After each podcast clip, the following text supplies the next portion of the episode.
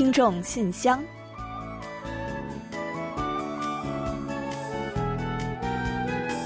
分享最新动态，聆听您的心声。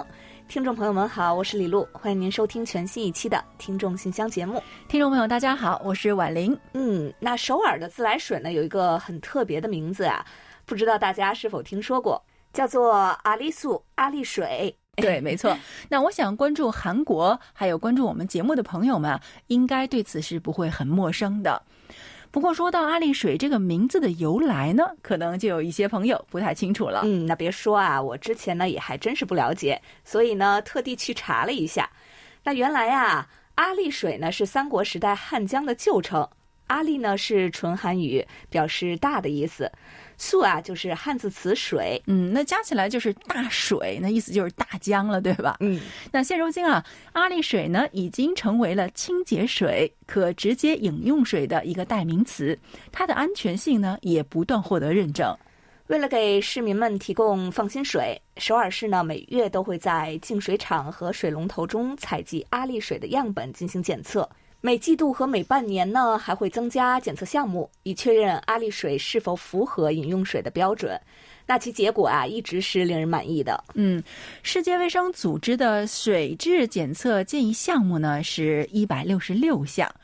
首尔市近期呢对阿丽水进行了高达这个数字的两倍，也就是总计三百四十一项的检测。那结果显示啊，阿丽水依然是十分安全的。这也就是说呀，阿丽水直接喝完全是没有问题的。这似乎呢很值得首尔市骄傲一下。没错。那作为市民呢，我们也是很骄傲、很安心啊。那安全和卫生的饮用水呢，对于健康是非常重要了。有了这么优质的水源，感觉幸福指数也跟着提升了呢。好了，说完这个话题，接下来就让我们继续今天的节目。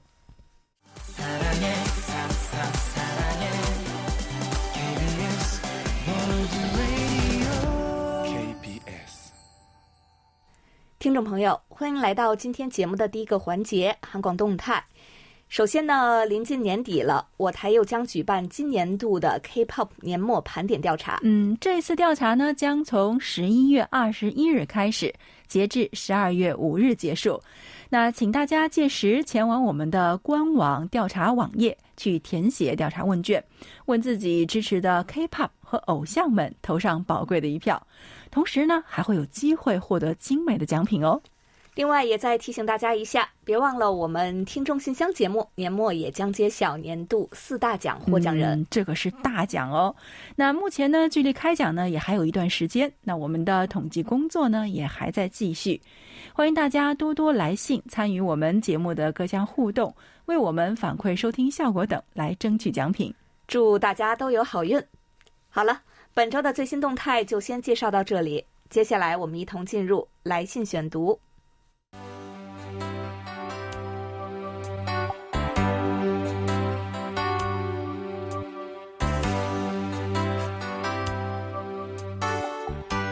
听众朋友，欢迎来到来信选读时间。呃，那自从首尔梨泰院踩踏事故发生之后啊，很多听友呢马上写信来表示关注和哀悼。我们在节目中也播出了一部分。那前几天呢，我们也有陆续收到了一些听友的来信。嗯，是的。那山西的高哲听友呢，最近正处在疫情风控之中，但是呢，仍然写信来表示了对于遇难者的哀悼。另外呢，还有苏鹏听友呢，也写信来说啊，希望不要再有这样的事情发生了。是啊，最重要的是不要让悲剧重演。感谢听友们送来的安慰，让我们一起再次祈愿逝者安息，生者坚强。好，那接下来呢，我们再跟大家分享几封听友的来信吧。首先呢，要分享的是台湾黄耀德听友的一封手写信，信中呢介绍了自己大学开学一个月的心得和感受，一起来介绍一下。KBS 韩广中文组李璐、婉玲两位主持人，你们好，我是台湾的黄耀德。大学开学到现在已经一个多月了，渐渐的也对身边的同学比较熟悉了。也遇到了很多兴趣相同的人，大家相处的非常融洽。大学生活跟高中非常不同，在高中还是会有老师时时提醒大家该做什么，但到了大学，一切都得靠自己。大学还有一点跟高中不同的是，校园大了很多。目前我所就读的大学学生人数是全台第七多，所以校园较大，校舍也多。随信附上几张我在校园内拍的照片，希望能够让你们一同欣赏校园的景色。好的，非常的感谢黄耀德听友的来信分享。呃，看到了美丽的校园，真的是由衷的羡慕你啊！最好的青春，最好的时光，希望你未来的大学生活过得快乐顺心。那很多人呢都有同你一样的感觉，就是大学的生活和以前的校园生活相比呢是很不一样的。大学读书也好，生活也罢，多了很多的自主决定权。同时呢，也会多了自己对未来的一份责任感。相信黄耀德听友呢，一定会做得非常好的。我们为你加油哦！大学中呢，能够交到志同道合的朋友也是非常重要和非常幸运的。祝你能够留下很多的和朋友还有同学们的美好回忆。另外呢，黄耀德听友在信中还一同附上了日前他在此前信中提及的纪念邮票。他说啊。当中一些邮票我会贴在信封上作为支付邮资，其他则直接放入信封中。顺便一提，近代作曲家的邮票上背景都印上了他们的代表歌曲，每首都是台湾人们耳熟能详的歌曲。望你们喜欢，祝平安和顺心。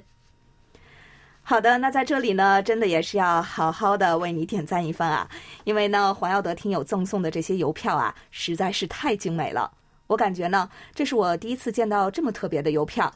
那我也来给大家简单的描述一下吧。这些邮票上面呢，都是一些人物的特写，其中有凤飞飞、杨三郎、许石等等，既有黑白的，也有彩照的，都是特别的别致和精美，也让我们的所有工作人员呢看了后都爱不释手。那尤其呢是听着当年那些歌曲长大的同事们呢，更是争先恐后的表示想要收藏呢。我们的工作人员婷耀说啊，年底呢，他打算将听友们一年来的纸质来信呢拍一个合照，届时呢，也将向更多听友们展示一下这些邮票的风姿。好的，最后再次感谢黄耀德听友。天气渐渐冷了，希望你在努力学习、尽享校园生活的同时，也能保重好身体。好的，我记得之前就黄瑶的听友写邮件来啊，跟我们说会寄手写信还有邮票来，那终于是等到了，那非常感谢啊！那在这里呢，也要再次祝你的大学生活能够过得既充实又有意义。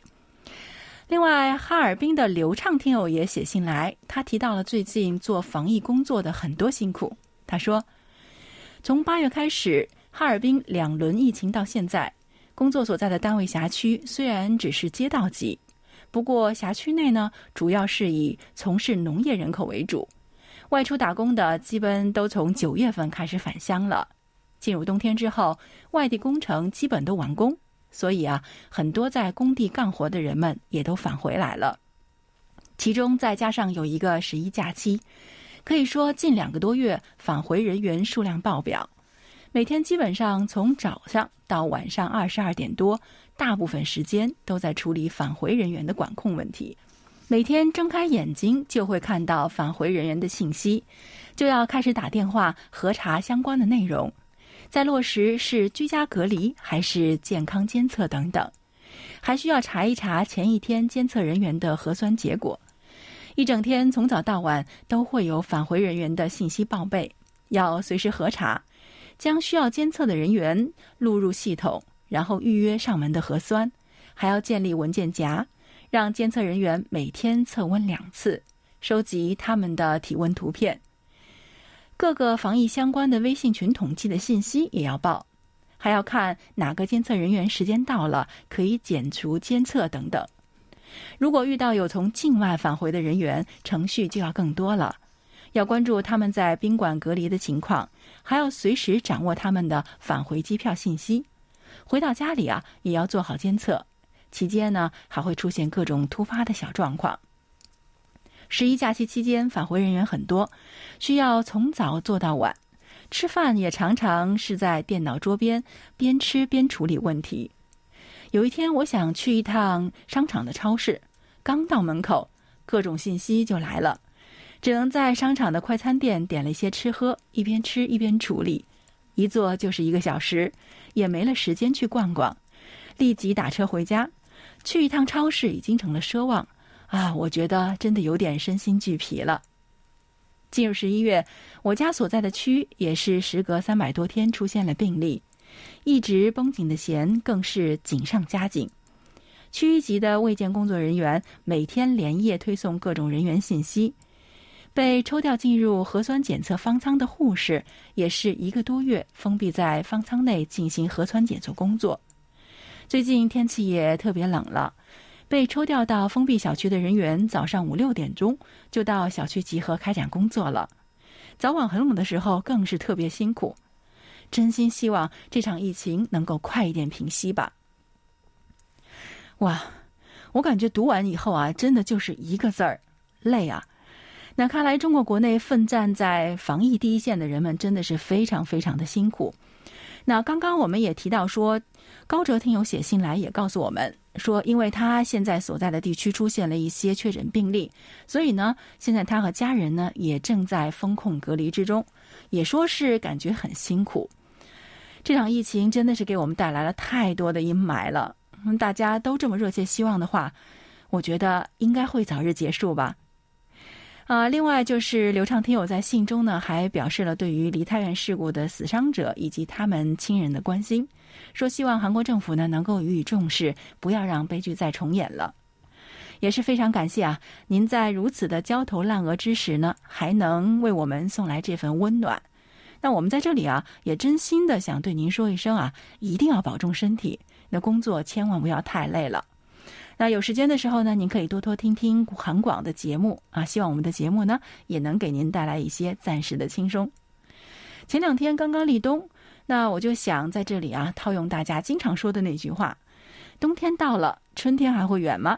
送给您和所有的听友们，但愿没有疫情的春天能够早日到来。好的，谢谢刘畅听友，您也要多多加油哦。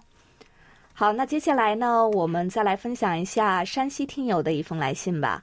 他在信中说：“尊敬的 KBS 全体工作人员，你们好。昨天听了听众信箱节目，非常感动。没想到这么久了，你们还记得我。前段时间邮箱出了点问题，所以很久没和你们联系了。但我一直在听，听到这期节目，虽然还是有点担心，但管不了那么多了。”好的，您好啊，这位来自山西的朋友啊，我们当然是记得您了，而且呀，您也是让我们印象非常深刻的一位朋友，因为每次和您聊天呢，都感觉非常的充实，也通过您呢学到了很多的东西，尤其是您对韩国文化的关注和见解，让我们非常的佩服。很高兴这段时间呢，您再次现身同我们来信交流。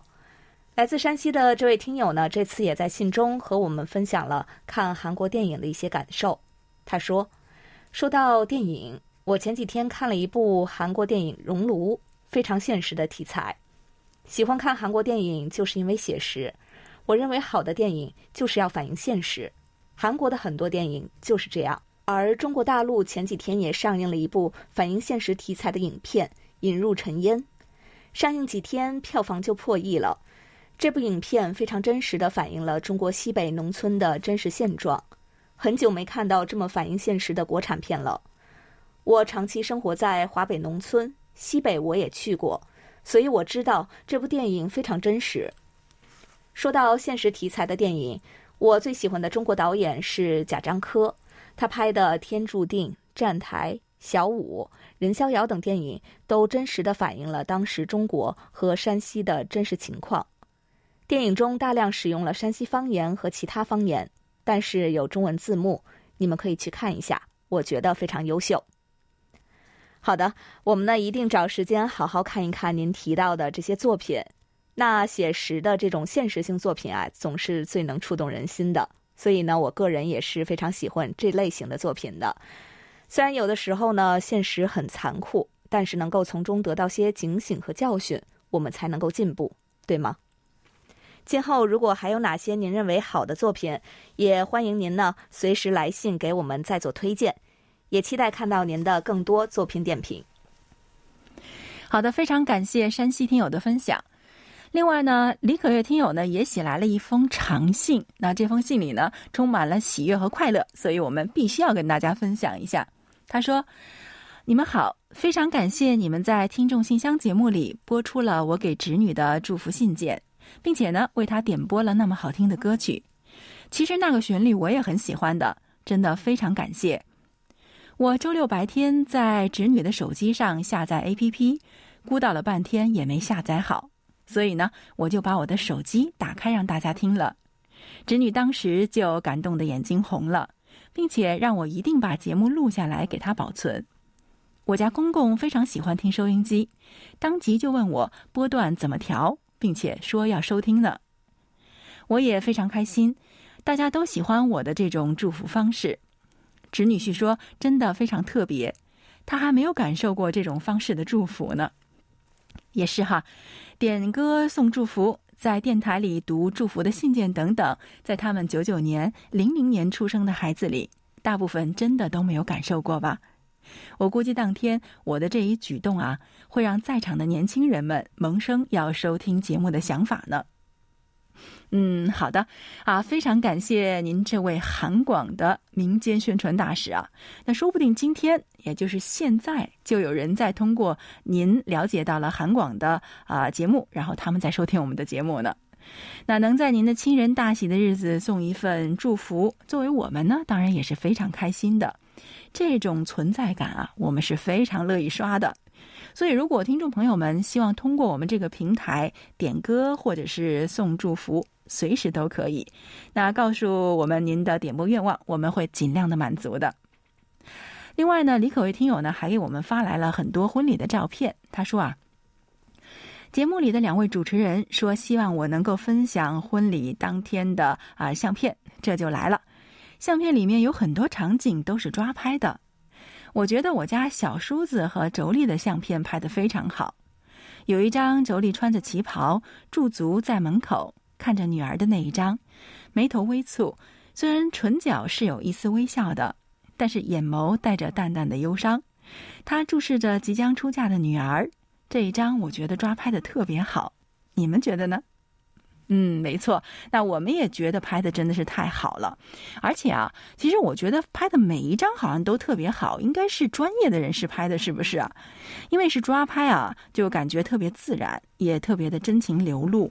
那我感觉那大家的快乐和幸福啊，就好像要都快溢出照片来一样哦。不知道为什么，我真的有这种感觉啊。那您真的是有一个非常美好的大家庭，嗯，在这里呢也是很羡慕哦。另外呢，李可月听友在信中还告诉了我们另外一个好消息。他说啊，正好前段时间呢，韩国友好学校负责交流的韩国女老师也结婚了。他给我发来了结婚照，我看了一下，和中国这边结婚的仪式差不多，都是穿了婚纱和本国的礼服。韩国老师穿的韩服特别好看，但中国这边穿的好像也不是汉服，呃，他们叫做绣和服。那其实我不太懂的。因为我结婚的时候呢，没有这么多的繁文缛节，那结的是非常简单，所以不懂，请你们见谅哦。说到韩服的话，跟女性的传统韩服相比，我更想体验一下李氏朝鲜时期两班男人穿的那种服装，就是戴着那种黑色的大檐帽，底下垂着很多珠串的那种，特别的帅气。韩国老师来我们这里的时候啊，我们给他们定制了汉服的体验活动。所以非常希望我去韩国能够穿上那种英姿飒爽的古典男装。好了，不多聊了，你们抽点时间看照片吧，看看我侄女是不是我说的那种肉乎乎的，但是并不难看呢。谢谢大家，祝大家秋安。嗯，好的。那虽然呢，我是极其不愿意承认啊，但是也是非必须得说，那我这个年纪的人结婚的时候呢，更是没穿过什么啊绣和服了。所以呢，赶快去网上搜了一下，才明白了这个名称的来历。那感觉衣服啊，的确是很漂亮的。那说到韩服呢，有很多的外国朋友来韩国呢，都是会去体验一下的。那最近在首尔的一些名胜古迹，穿着韩服到处拍照留念的外国朋友呢，也是越来越多了。不过我倒是没想到，李可月听友居然想体验的是古典的男装哦，哇！所以呢，非常希望您能早日来韩国。也能让我们看看您穿上那种服装后英姿飒爽的样子。另外，您的侄女儿真的是好漂亮哦！我感觉特别像是一个小小的、鼓鼓的花骨朵。所以呢，希望她婚后能够幸福快乐、美美的绽放开来。好的，再次感谢李可月听友写来的这封长信，也给我们最近阴郁的天空带来了缕缕的阳光。在这里，也期待您的下一封来信哦。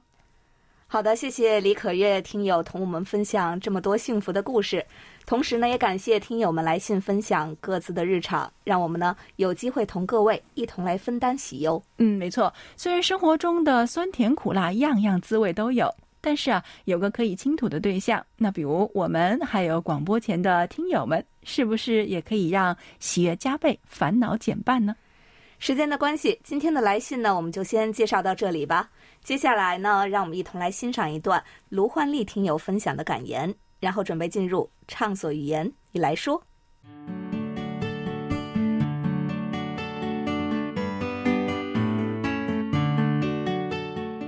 真正的爱应该超越生命的长度、心灵的宽度、灵魂的深度。勤奋是你生命的密码，能译出你一部壮丽的史诗。人因梦想而伟大。而真正伟大的人是不断努力实现梦想，命运不会偏爱谁，就看你能够追逐多久，坚持多久。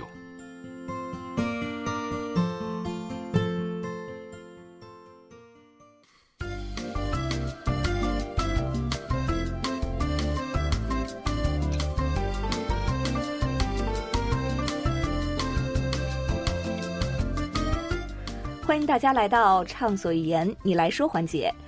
王彤听友来信和我们分享了自己的一篇随笔，是有关自己第一次去坐飞机去银川的一些体验和感想。我们来和大家一同分享一下吧。我和妈妈下了飞机，走出河东机场航站楼时，看见了舅舅开车来接我们。第一次坐飞机去银川，我觉得非常开心。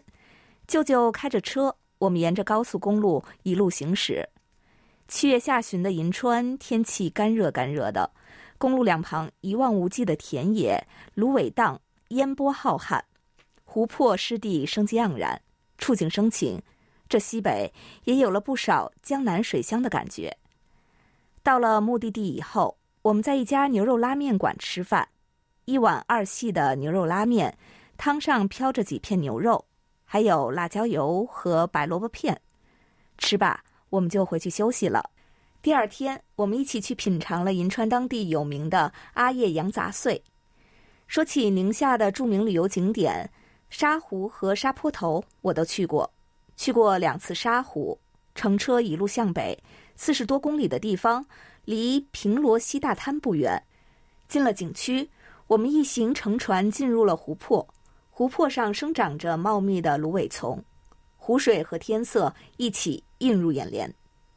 慢慢的，船停在了湖泊的对岸，有一个很高的沙丘，上面还有缆车和滑沙的旅游项目，可提供给游客观光和游玩。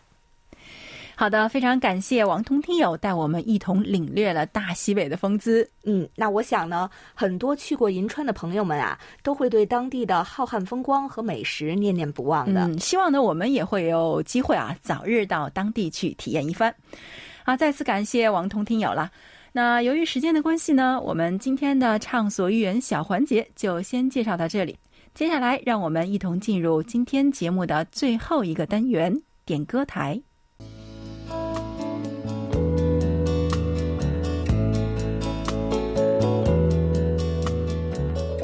节目最后是点歌台栏目，李洪武听友给我们来信说，严寒的冬天即将来临了，想点播一首好听的歌曲，打鼻涕演唱的《夏天的回忆》。借助节目祝福你们和电波两边的所有的朋友快乐、幸福、安康，谢谢啦。好的，非常感谢李洪武听友点歌送祝福。这首歌的歌名挺有趣啊。那前两天我们不是刚刚立冬吗？所以呢，就让我们在这初冬的时间里，那一同回味一下夏天的那些美好吧。那也希望大家呢，一年四季都能拥有很多的美好回忆。好，那在播放歌曲之前啊，我们先来揭晓一下本期节目的获奖名单。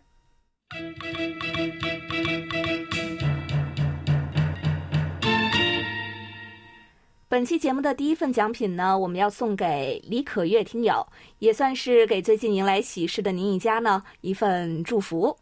另外一份奖品呢，我们要送给刘畅听友，还有两份奖品呢，我们要送给高哲听友，还有郭玉豪听友。好的，恭喜几位获奖听众朋友们。另外，在节目尾声再来介绍一下我们的联系方式吧。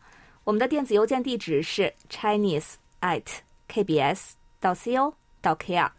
同时呢，也欢迎大家浏览我们的网站 word 点 kbs 点 co 点 kr 斜杠 Chinese。